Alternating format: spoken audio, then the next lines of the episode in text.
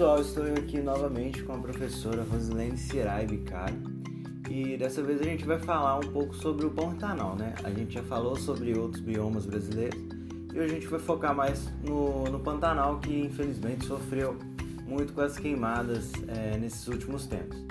É, a gente vai falar um pouco sobre as características, espécies que habitam esse bioma, é, como que está sendo essas queimadas nesse, nesse período atual e outras informações muito válidas para o seu Enem. Espero que vocês gostem e, por favor, professora, a palavra é sua.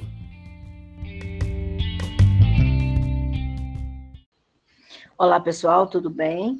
Agradeço ao Vitor pelo convite novamente, né? Para que a gente possa estar conversando aqui um pouquinho hoje e que nós vamos falar sobre o Pantanal, o bioma Pantanal, e as consequências dessa queimada que nós tivemos agora 2020, né, que foi uma das maiores. É, nós vamos primeiro é, falar um pouquinho das características desse bioma, para que vocês possam entender o que, que tem nesse bioma, como que é a dinâmica dele e o que que quais as consequências dessa queimada, tá? Então vamos começar falando um pouquinho o que que é esse bioma, né? Quem é o bioma Pantanal? Então, o bioma Pantanal, ele é considerado uma das maiores extensões úmidas contínuas do planeta. Está presente em dois estados brasileiros, Mato Grosso e Mato Grosso do Sul, e é influenciado por rios que drenam a bacia do Alto Paraguai. O clima, ele é marcado pelas altas temperaturas, grande índice pluviométrico, um verão quente e chuvoso e um inverno frio e seco. Além disso, o Pantanal sofre influência direta de outros quatro biomas, que são a Amazônia, o Cerrado, Mata Atlântica e o Chaco. O Chaco é um Pantanal localizado no norte do Paraguai e leste da Bolívia. Aproximadamente esse bioma abriga mais de 200 espécies de peixes, dezenas de espécies de anfíbios, mais de 100 espécies de répteis, centenas de espécies de aves e mais de 100 espécies de mamíferos. Em relação à flora, segundo a Embrapa Pantanal, mais de duas mil espécies de plantas já foram identificadas no bioma.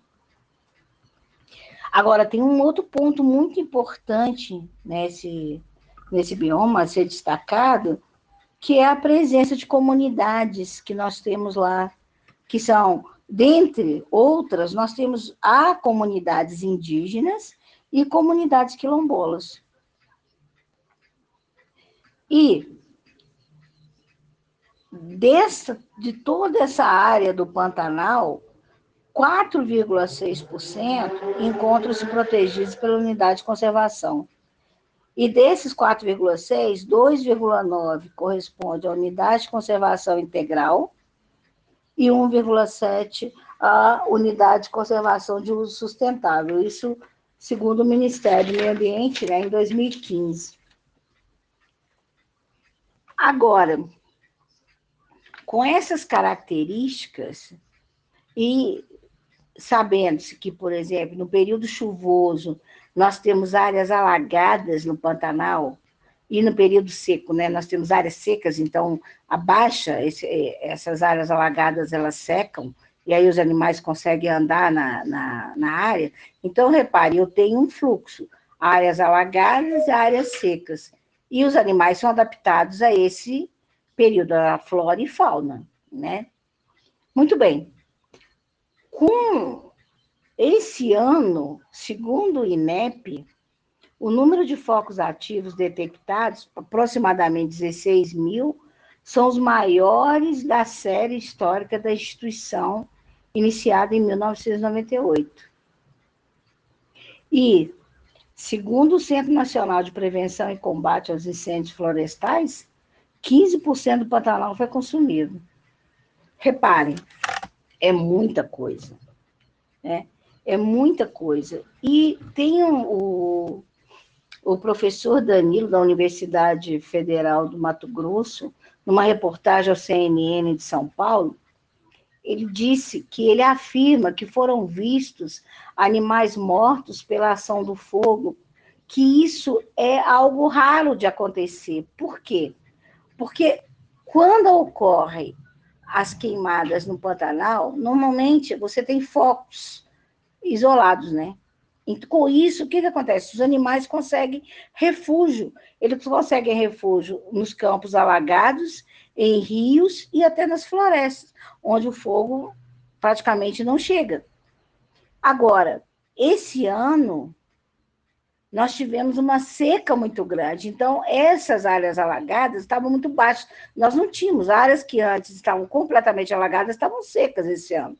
Os rios com o nível mais baixo. Então, esses animais iam fugir para onde? Né? E nós tivemos muitos animais mortos e queimados, né?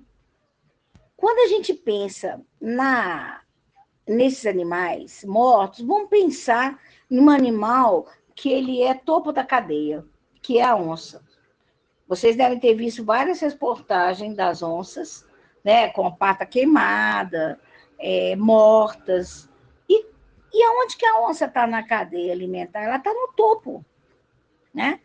E eu também não sei se vocês sabem, mas os predadores, eles têm uma grande contribuição na manutenção da biodiversidade. Por quê? Porque eles, principalmente aqueles que predam espécies diferentes, eles contribuem para a manutenção dessa população, porque eles vão controlando a população com a sua predação, né? E a onça tem muito esse papel. E os predadores de baixo porte também, né? E que, que acontece? Com esse problema que nós estamos tendo, que a população de onça já está baixa. Agora, com essa queimada, baixou mais ainda. Será como que vai ficar a cadeia alimentar? Quais as consequências que nós teremos? Tá? Nos diferentes níveis. Nós temos que pensar nisso. Tá? Quanto à flora, é muito comum as pessoas dizerem o seguinte: ah, depois da queimada volta tudo de novo. Tudo bem, volta. Normalmente a flora local, ela tem uma grande capacidade de recuperação. Porém, nós temos que associar essa grande queimada a um aumento que está ocorrendo de desmatamento. E quando ocorre desmatamento, ocorre também é, a plantação de monocultura. Então, o que, que isso implica? Que diminui, altera o ecossistema e diminui as condições daquelas plantas nativas recolonizarem a área. E isso está acontecendo muito no Pantanal. Né? Então, é um problema que a gente tem que começar a pensar. Outra coisa interessante que também é discutido por esse professor da Universidade do Mato Grosso, que, por exemplo, tem uma coisa interessante que a arara azul ela consegue, ela consome principalmente os frutos do acuri. E ela faz ninho nas árvores mais velhas do manduvi. E o que, que aconteceu esse ano? A queimada ocorreu na época da frutificação do acuri.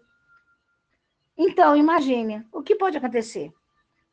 O que, que pode acontecer a essa população de arara azul? que já é uma população baixa, né?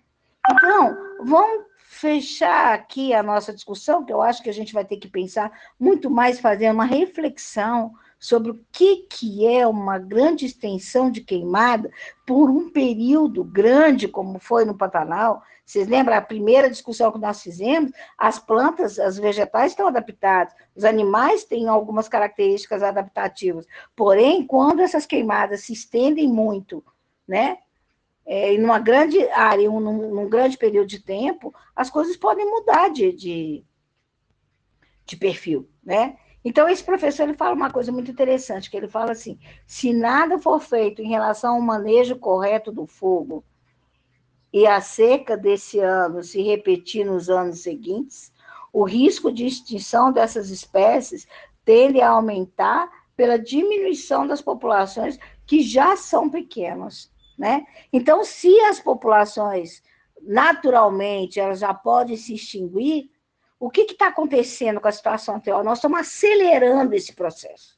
Né? Esse processo está sendo acelerado. Então, é uma coisa que a gente tem que parar para refletir. Então, eu vou parar aqui e pedir a vocês que reflitam um pouco sobre essas questões que estão acontecendo no nosso planeta. Tá ok? Um abraço a todos e até a próxima.